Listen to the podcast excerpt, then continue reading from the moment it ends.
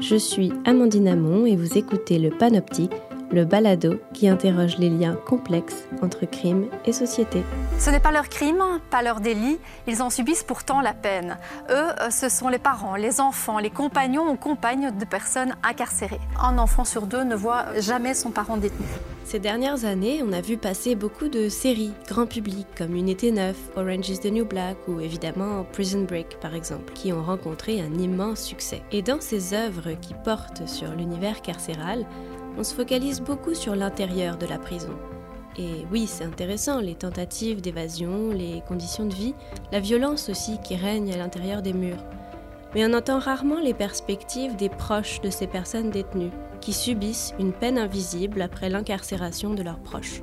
Pour m'éclairer, je reçois Catherine Arsenault, chercheure du CICC et professeure au département de criminologie de l'Université de Montréal. Quand vous étiez au doctorat, vous avez été faire des observations euh, en milieu carcéral, en prison. Quelle place avaient les proches des personnes incarcérées euh, dans la prison? C'est un peu de là que, part mon intérêt pour le, vécu des, proches des personnes incarcérées. Je me souviens d'une situation en particulier. Euh, je m'étais rendue à la prison pour faire une entrevue avec un détenu. Euh, j'étais dans ce qu'on peut appeler une salle d'attente, dans le hall mmh d'entrée où, on nous fait patienter. Et j'ai observé euh, deux femmes d'un certain âge euh, qui se sont rencontrées un peu par hasard dans la même salle d'attente, puis un peu surprises de se voir. Ah, qu'est-ce que tu fais là? ben oui, mon fils est revenu, il est ici, je viens le visiter. Puis se mettre à parler un peu, pas de la déception dans la voix, mais partager leur situation finalement. Puis à un moment donné, il y en a une des deux qui dit là, je suis vraiment occupée ces temps-ci. J'ai une semaine pour euh, vider l'appartement de mon fils. Euh, il faut que je trouve des déménageurs. Il faut que je trouve un entrepôt pour entreposer ses biens. Euh, je suis un peu découragée. Puis là, l'autre femme lui répond ben, je, connais des gens. Moi, la dernière fois, j'ai fait affaire avec tel déménageur. il y a un endroit pas loin où tu pourrais aller. Ça a comme éveillé en moi tout un, un pan que je soupçonnais pas. C'est une réalité que, ben oui, son garçon il est incarcéré, mais il a un appartement, il faut qu'il vide. C'est sa mère qui s'en occupe. C'est une réalité que je ne soupçonnais pas à l'époque. Puis aussi de voir l'entraide qu'il peut y avoir entre ces gens-là. Ils partagent leur vécu, ils peuvent s'aider de toutes sortes de façons. Dans ce cas-ci, c'est très matériel, très technique, mais bref, ça, ça a comme éveillé un peu un, nouveau champ. Ben, c'est ça, j'ai l'impression qu'on parle rarement quand même de la, de ce que c'est de vivre une relation, qu'elle soit familiale, amoureuse ou, même amicale ou proche, en tout cas avec une personne incarcérée. Euh, ça doit être lourd. Est-ce qu'il y a de la recherche sur ces perspectives-là, sur ces expériences-là? Est-ce que les chercheurs se sont posé la question? En fait, c'est un peu ça le problème, c'est que euh, la majorité des études portent sur les délinquants sur les personnes incarcérées, que ce soit sur leur vécu ou encore la façon dont eux perçoivent l'aide qu'ils reçoivent de leur entourage ou l'implication de leur entourage dans, leur trajectoire. Mais il y a encore très peu d'études, particulièrement au Canada, qui ont été faites à partir du vécu même des personnes de l'entourage, des parents, des conjointes, des enfants, euh, des personnes incarcérées. Très peu l'ont fait à partir de leur point de vue. Pourtant, on, sait que l'incarcération, ça affecte pas uniquement le détenu. On sait que ça suscite tout plein de bouleversements dans plein de sphères de vie des personnes qui les entourent. Donc, on sait que les conséquences sont là, sont bien réelles, mais on n'a pas, euh, il y a très peu de recherche encore qui est fait euh, auprès d'eux. Le téléphone, euh, c'est compliqué dans le sens où ça coûte très cher en fait. Donc euh, les coûts euh, sont, assez exorbitants en prison, de manière générale en tout cas. Et justement, alors parmi ces bouleversements, je peux imaginer le plus évident, ce serait peut-être des bouleversements matériels, comme vous le disiez, avec l'exemple des deux mamans qui vont rendre visite à leur fils en prison, qui doivent organiser des déménagements, apporter des affaires, etc. Quels seraient les coûts, par exemple, matériels, financiers de l'incarcération de membres de la famille? Oui, ben les coûts matériels, en fait, il faut comprendre que euh, quand une personne est, incarcérée dans un, dans un ménage ou dans une famille, ça apporte vraiment des conditions de vie précaires dans la plupart des cas. La famille se retrouve littéralement privée d'une source de revenus. C'est un salaire en moins, mais pourtant, toutes les dépenses demeurent intactes. On pense à l'hypothèque, on pense euh, au téléphone, Internet, le chauffage, peu importe toutes ces, dépenses-là demeurent, mais avec un euh, salaire en moins. Et je dirais même qu'il y a des, dépenses qui s'ajoutent à ça aussi. je vais essayer de donner des, exemples. Euh, le lieu d'incarcération, la prison, le pénitencier n'est pas toujours à proximité de la maison, euh, de la famille. Donc, ça engendre des coûts de déplacement, que ce soit d'accepter les, appels à frais, à frais virés pour pouvoir parler avec avec son proche, d'envoyer des colis à notre proche qui est incarcéré, de verser de l'argent dans son compte à la prison ou au pénitencier. Tout ça, c'est des dépenses qui, en plus, s'ajoutent à la réalité des familles. Et ça, c'est les coûts qui sont quand même plus facilement mesurables, mais j'imagine qu'il y a des coûts qui sont plus des coûts sociaux, euh, voire des, comme une peine que les euh, proches des personnes incarcérées euh, purgeraient en même temps que leurs proches. On affirme souvent que la famille, l'entourage purge la peine en même temps que la personne incarcérée. il y a tout plein, là, on a parlé de, d'impact plus matériel, mais il y a des, effectivement, il y a des effets ou des impacts, par exemple, d'un point de vue organisationnel. Pensons à des grands-parents, par exemple, qui se retrouvent avec la charge d'un enfant, finalement, parce que le parent est incarcéré. il arrive que c'est des, des, grands-parents qui sont à la retraite, puis du jour au lendemain, bien, leur vie est bouleversée parce qu'ils doivent accueillir leur petit enfant pour, pour en prendre soin, finalement. c'est un, nouvel, une nouvelle organisation de vie. même chose pour la, les conjoints, conjointes qui se retrouvent un peu célibataires par la force des choses. C'est un alourdissement des tâches, des responsabilités pour ces personnes-là. Euh, ils doivent réorganiser leur vie familiale finalement, puis ça repose uniquement sur leurs épaules. Ils ont aussi toute la tâche de, de maintenir le lien entre la personne incarcérée et ses enfants. Euh, c'est quelque chose qui demande beaucoup d'investissement. Les personnes de l'entourage sont aussi soumises à plein d'impondérables. on va prendre quelque chose de très concret. Parlons des visites, par exemple. Mmh euh, rendre visite à un proche, c'est important, on en a besoin, mais les visites se font à des journées bien précises, à des heures bien précises. Et il peut arriver, pour différentes raisons, que les familles se déplacent, puis une fois sur place, on leur dit, finalement, aujourd'hui, la visite n'est pas possible. Il y a eu une saisie de drogue dans la prison, on fait une fouille générale, euh, le détenu qui, recevait de la visite a été placé en, isolement. Euh, il y a eu un transfert pour toutes sortes de raisons. Bref, la famille peut arriver finalement, puis ben non, aujourd'hui, euh, la visite n'est pas possible. Moi-même, en recherche, c'est des situations qui sont arrivées. Je partais de Québec, je m'en allais à, deux ou trois heures de route plus loin, puis euh, en arrivant, on me disait, ben non, aujourd'hui, ça se peut pas. Donc, pour mmh. les familles, c'est aussi des choses à, vivre, à encaisser. Il y a aussi toute la, la notion d'être loin, d'être privé de, la personne qu'on aime. Je fais un parallèle avec ce qu'on vit en ce moment avec euh, la pandémie, le confinement. On entend tout le monde autour de nous dire à quel point euh, nos parents nous manquent, nos frères et sœurs nous manquent, euh, passer du temps avec eux, les serrer dans nos bras, c'est des choses qui nous manquent. Mais les personnes, les membres de l'entourage d'une personne incarcérée, c'est ce qu'elles vivent aussi. Mmh ah, c'est certain. Elles, sont privées de ce lien-là, de ce contact-là. Oui, la personne a, commis un, un, délit, elle est incarcérée, mais elle ne demeure pas moins qu'il y a un lien affectif entre eux. Puis cette personne-là leur manque. Donc ça, c'est pas à négliger non plus cet aspect-là de, privation. On a les visites à carreau. Donc ça, généralement, c'est quand des détenus euh, sont euh, dans des régimes un peu plus spécifiques et n'ont pas le droit d'être euh, à table avec leur famille et donc ils peuvent les rencontrer à travers un carreau. Et comment, comment ces personnages gèrent-elles l'intimité avec leurs proches? Ça ne doit pas être évident en termes de visite. Est-ce qu'il faut se faire fouiller en allant en prison? Est-ce qu'elles est peuvent s'embrasser, se prendre dans les bras, etc. Comment est-ce qu'elles gèrent l'intimité? Ne serait-ce que de se rendre dans l'établissement carcéral, c'est impressionnant, c'est stressant.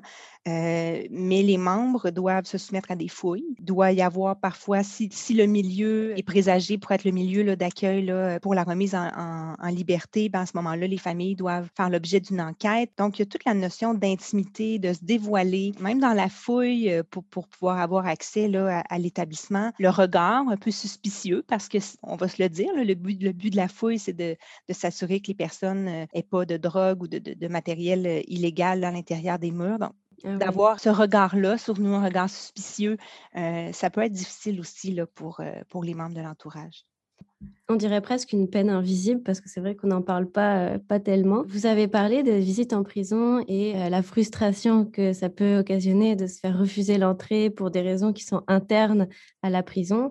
Est-ce que une personne qui va rendre visite à un proche justement en prison va avoir euh, peut-être une journée au travail qu'elle peut libérer pour ça? Est-ce qu'il y a des accommodements qui sont faits pour les proches de prisonniers dans le milieu du travail, à l'école, etc ça soulève un autre enjeu que les membres de l'entourage vivent, c'est toute la stigmatisation qui entoure l'incarcération d'un proche. Officiellement, il n'y a rien qui oblige un, employeur à libérer là, son, employé pour aller euh, pour une visite. Je, pense que c'est du cas par cas, c'est une discussion à avoir, mais encore faut-il que la personne soit à l'aise de parler de sa situation, puis d'avouer peut-être à son employeur que son fils, son chum, sa blonde est, est incarcéré, parce que oui, il y a une stigmatisation qui vient avec l'incarcération. On le disait tantôt, les proches sont un peu condamnés aussi avec, avec, le, délinquant en même temps. Ils ressentent parfois de la honte, parfois du jugement, à se questionner est-ce qu'on garde le secret? Si on garde le secret, on contribue un peu à maintenir cet effet de stigmatisation-là. Puis aussi tous des sentiments plus négatifs qui peuvent entourer ça, de la déception,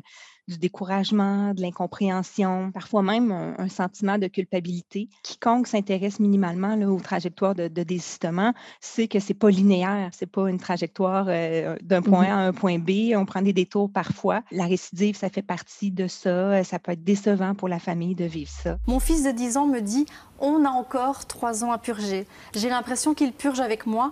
Pour eux, c'est encore plus dur que pour moi. Moi, je suis logée, nourrie. Eux, dehors, ils n'ont pas de moyens. Est-ce que ce serait exagéré de dire que les proches des personnes incarcérées sont en quelque sorte des victimes collatérales de euh, la judiciarisation de leurs proches? C'est intéressant comme question. Je suis allée lire dans le bon vieux dictionnaire Larousse la définition de collatéral. Et ce que ça, nous dit, c'est se dit de conséquences imprévues, généralement négatives, d'une action, d'un événement et des personnes qui les subissent. Je suis d'accord avec le point où c'est généralement négatif. Il y a beaucoup de, difficultés, d'impacts négatifs qui sont imposés à la famille malgré elle. Ce qui me chicote dans la définition de, collatéral, c'est le côté, l'aspect imprévu. Parce que c'est pas imprévu. on le sait on peut l'anticiper, on pourrait mettre des choses en place pour ces familles-là. On ne peut pas prétendre ne pas euh, se douter qu'il va y avoir des conséquences ou des répercussions sur l'entourage. C'est le petit côté qui, m'empêche de dire absolument oui, euh, des victimes collatérales, mais assurément des gens qui vivent malgré elles les répercussions euh, d'une incarcération. Alors mon rôle à moi, c'est de, faciliter la, parole quand, quand j'aperçois des soucis de communication entre les entre les parents et les enfants. Mm. On n'oublie pas que c'est une, que c'est une prison.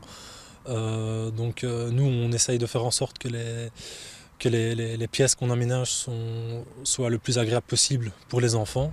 Bah là, c'est très intéressant parce que ça nous amène à la question des ressources et à, ce qu'on peut faire en fait en tant que société euh, pour euh, résoudre ce problème-là ou au moins améliorer la vie de ces personnes-là. Est-ce qu'on peut mesurer le nombre de personnes qui vivent cette situation? Combien de personnes sont des proches de personnes incarcérées? Ça semble difficile à évaluer. Oui, bien, en fait, en partant du constat qu'il y a à peu près plus ou moins 180 000 admissions par année dans les pénitenciers et les prisons canadiennes, on estime qu'il y a à peu près 350 000 enfants qui vivent l'incarcération d'un parent. Alors, on peut multiplier ce chiffre-là par deux, par trois pour euh, inclure les parents, le père, la mère, la conjointe. Donc, rapidement, on, se retrouve avec un nombre assez important de gens qui sont concernés par ça. Pour eux, ce n'est pas un détenu, c'est papa ou maman. Donc, c'est assez compliqué. L'accompagnement va essayer de se... L'amenuisement euh, du trauma va essayer d'être pris en charge par notre association. Euh, et, qu'est-ce qu'on peut faire pour ces personnes-là? Est-ce qu'il y a des ressources qui existent? Est-ce que, par exemple, les enfants de mères euh, incarcérées, parce que j'ai l'impression que dans cette proportion, il y a beaucoup de mères célibataires, je pense que c'est ça que vous me disiez, est-ce qu'il y a des ressources ou de l'accompagnement pour ces personnes-là? Pour revenir sur ce que vous disiez, la plupart des femmes qui sont incarcérées, une grande majorité du moins, sont mères. Euh, alors oui, il y a des, besoins là, pour les enfants. Il existe quand même des ressources pour ces gens-là. D'un point de vue plus technique ou plus factuel, euh, les sites Internet euh, du Service correctionnel du Canada, par exemple, celui du ministère de la Sécurité publique et du CALOA, ce sont des sites où on retrouve des onglets qui sont destinés à l'entourage pour donner un peu des informations sur le processus, sur les droits de visite, par exemple. Alors ça, c'est des services, pas des services, mais de l'information un peu plus factuelle. Il existe des euh, des, ressources. Il y a par exemple euh, le relais famille qui offre des services essentiellement ou exclusivement en fait aux familles euh, et aux proches des personnes incarcérées. Ils offrent entre autres des rencontres individuelles. ils offrent même des services d'accompagnement pour les proches, par exemple à la cour ou comment se rendre au pénitencier. Ça peut être très impressionnant, intimidant euh, les premières fois, là, se déplacer, se rendre sur place. Donc, il y a un service de bénévoles qui peut accompagner les gens. Euh, il y a aussi des groupes de discussion pour les proches. Il y a aussi euh, le centre continuité famille auprès des détenus, mmh qui est vraiment destiné aux femmes et à leurs enfants. Un des volets, entre autres, là, vise le développement des enfants, euh, la réappropriation pardon, des habiletés parentales et aussi le rétablissement euh, des liens familiaux. Alors, c'est des services qui existent, malgré le fait que justement ces personnes-là soient vraiment les personnes de l'entourage soient des témoins qui sont aux premières loges, en fait, dans tout le processus euh, judiciaire et carcéral. Leur vécu, leur expérience est vraiment riche. On devrait en tenir compte. On pourrait, ça pourrait être un apport intéressant pour améliorer les politiques carcérales, par exemple. Vous avez parlé du rétablissement des habiletés parentales. Est-ce que, est-ce que ça veut dire que quand on va en prison, on perd ses habiletés parentales? Pas qu'on les perd, mais assurément, le lien peut être fragilisé. On parle de contact quotidien avec notre enfant. Ça peut présenter des, défis. Pensons à la sortie de la prison, par exemple. C'est un événement heureux en soi, la personne revient à la maison, mais ça aussi, ça, pose un défi parce que c'est tout l'équilibre de la cellule familiale qui est affecté. On doit retrouver un nouvel équilibre. Ça fait deux ans, trois ans que la personne n'est pas avec nous elle, revient. Cette personne-là a à s'habituer à, sa, vie familiale. La famille a à s'habituer aussi à, son retour. Euh, il y a parfois même des couples qui vont réévaluer la, possibilité, est-ce qu'on continue ou non ensemble. Donc, le retour de la personne dans, le quotidien euh, offre ses défis aussi, puis offre aussi les défis dans, le, rôle de parent qu'on peut tenir auprès de notre enfant. Puis j'imagine qu'il n'y a pas de statistiques sur le nombre de couples qui se séparent euh, à cause de la judiciarisation de l'un des, membres du couple? J'ai pas accès à ça, mais on peut présumer qu'il y en a, assurément. On n'en a pas beaucoup parlé, mais pour les enfants, il y a aussi des, impacts importants quand un parent est, incarcéré. Il y a tout plein de, de, symptômes plus psychologiques ou affectifs qui peuvent, euh, qui peuvent s'exprimer. Euh, de la crainte, de l'anxiété, des symptômes dépressifs, un sentiment d'abandon ou une peur d'être abandonné. Quand les enfants sont en bas âge, euh, ça peut fragiliser aussi le lien d'attachement avec le parent. Il y a aussi parfois des problèmes comportementaux qu'on va voir apparaître chez des enfants. Euh, ça peut être des difficultés scolaires, des comportements euh, agressifs ou des comportements euh, de retrait. Puis il y a même ultimement des symptômes physiques, des maux de tête, des problèmes de digestion, des cauchemars. alors, les enfants aussi vivent leur lot de, difficultés dans tout ça. Ce que je comprends là de ce que vous me dites, c'est que on mériterait, euh, il faudrait faire plus de recherches sur le sujet pour recueillir justement toutes ces informations, ces données sur le ressenti des personnes et proposer des ressources qui seraient appropriées. Oui, tout à fait. Leur expérience, leur vécu est vraiment primordial. Puis on sait aussi qu'il y a un lien vraiment étroit entre la réinsertion et le soutien familial. Alors, si on veut favoriser en fait la réinsertion, on a une opportunité de soutenir les membres de l'entourage, mais actuellement, malheureusement, euh, les besoins des membres de l'entourage sont ignorés ou à tout le moins sous-estimés. Puis, comme on a dit en, tout début d'entrevue, il y a très peu de recherche qui se fait de leur point de vue. Et euh, malheureusement, qui dit euh, recherche insuffisante dit aussi ressources et services insuffisants pour, pour ces personnes-là. Merci infiniment, Catherine Arsenault. C'est un sujet sensible et compliqué que vous venez d'aborder pour nous. Et merci à nos auditeurs et à nos auditrices d'avoir écouté Le Panoptique, le balado qui s'intéresse aux questions criminologiques et aux liens complexes entre crime et société. Le Panoptique est produit par le Centre international de criminologie comparée sous la direction de Rémi Boivin, réalisé par Marine Créquer avec l'aide de Raphaël O'Haraud au montage. Je m'appelle Amandine Amon, je suis l'animatrice du Panoptique et doctorante en communication. On se retrouve pour un prochain épisode sur les caméras corporelles avec Rémi Boivin. Le balado est disponible sur Spotify, YouTube et Apple Podcast.